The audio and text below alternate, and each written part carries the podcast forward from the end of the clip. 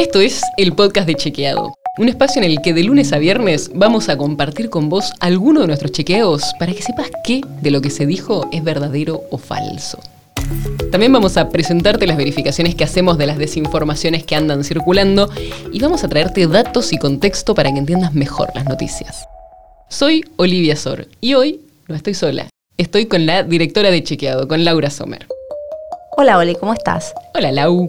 En este episodio vamos a hablar sobre cómo identificar una desinformación, o sea, cómo darnos cuenta cuando en una red social o por ahí en un chat nos mandan algo que en realidad es falso.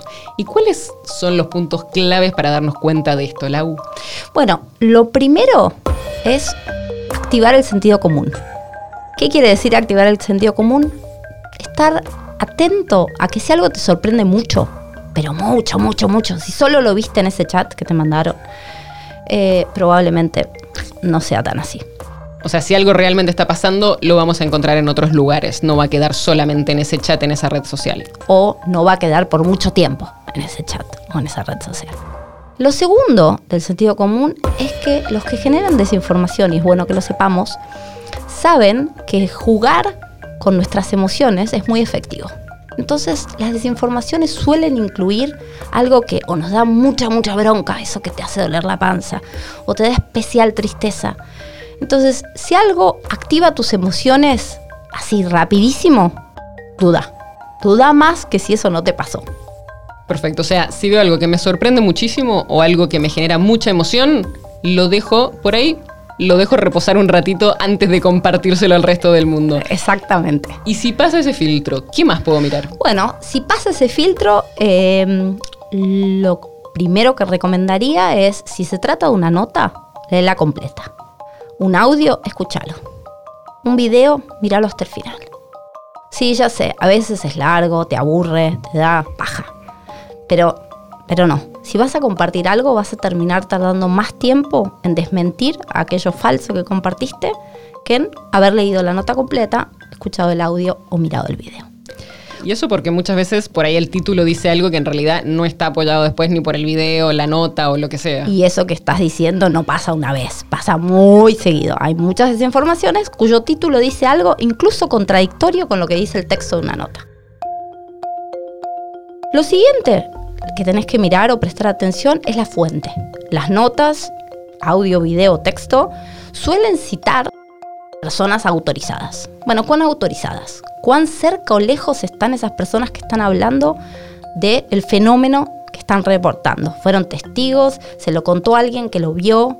¿Un tercero que lo había visto? El primo de mi amigo, del hermano del amigo que dice que estuvo ahí. Exacto. Ese vale mucho menos que una fuente autorizada que efectivamente o presenció o es protagonista del hecho que te está contando. Y lo mismo pasa, vos podés adorar a un cantante, te encanta, lo venís siguiendo hace años, sos re fan. Ahora no vas a recitales, pero te encantaría ir. Ahora, esa persona por ahí es genial en su campo del arte en el que se eh, desempeña, pero no tiene idea ni es fuente autorizada para darte recomendaciones sobre salud o en la pandemia cómo cuidarte. ¿sí? Así que atención a eso, calidad de las fuentes. Lo siguiente es, para validar muchas veces los contenidos, estos flojos de papeles, te suelen poner links. Y claro, el link simula que tiene más info ahí donde no estás mirando. ¿Por qué se usan links? Porque en general la gente sabe que muy poca gente hace doble clic en los links que aparecen. Si haces clic, te vas a dar cuenta que esos links a veces son basura. Venden publicidad, te llevan a notas que te dicen lo contrario a lo que te decía que el título que contamos, eh, te llevan a sitios que nada que ver con el tema. Así que son una sorpresa, invitación, clique ahí y fíjate si efectivamente validan el contenido que estás por compartir o si en cambio son una trampa. Lo siguiente, prestar atención a la estética. Logo, colores. Suelen quienes generan desinformación usar las marcas reputadas, por ejemplo, las marcas de medios de información internacionales que nos inspiran confianza o locales que nos inspiran confianza, pero a los que estamos habituados o familiarizados a consumir noticias en las que confiamos, eh, y le cambian una letra o le cambian el .com en vez de .org, o en vez de BR, si es un medio de Brasil, le ponen RB. Y en una primera ojeada nuestra o primera mirada rápida de redes, se nos pasa, se nos pasa el detalle y lo compartimos como si fuera de. Eso también es importante que eh, lo tengamos, digamos, en nuestra lista de eh, herramientas anti-desinformación. Entonces, leer la nota completa o el video o el audio o lo que sea que te está llegando, fijarte a quiénes están citando como fuente de autoridad, si tiene un link, ver si es real o no, y fijarse bien en los logos y en todas las cosas que parecen dar la impresión de seriedad, pero que por ahí quizás no es tanto. Exactamente. Y si tenés alguna duda más, buscas información sobre el tema en un buscador. ¿sí? El típico. Y lo googleaste. Eso, tan básico, tan, tan bien de sentido común, es algo que muchas veces no hacemos y compartimos el contenido sin haberlo hecho.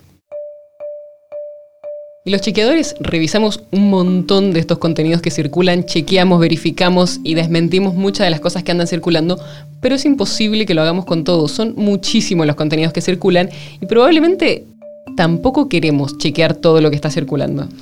Exactamente. Eh, muchísimas veces nos lo preguntan si, ¿por qué no son más? ¿Por qué no hay más chequeados?